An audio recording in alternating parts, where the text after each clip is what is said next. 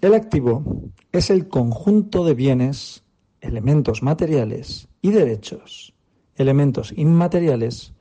controlados económicamente por la empresa, derivados de las relaciones jurídicas de propiedad, posesión, uso y crédito, el cual se divide en dos tipos de activos, más un tercero, que casi nunca se suele aparecer, casi nunca suele aparecer en los balances. El primero es activo circulante o corriente, aquel activo líquido a la fecha de cierre del ejercicio, normalmente 31 de diciembre del año en el que estamos,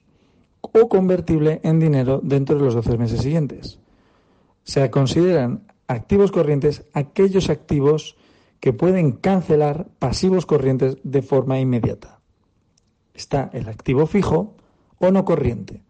que son aquellos bienes que no varían durante el ciclo de explotación de la compañía.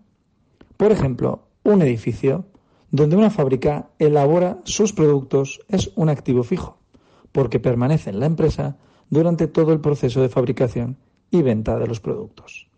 Por último, tenemos activos diferidos, que es un concepto más complejo e innecesario para el oyente, el cual es el saldo de las cuentas constituido por los gastos pagados por anticipado, sobre los cuales se tiene el derecho de recibir un servicio aprovechable, tanto en el mismo ejercicio como en posteriores.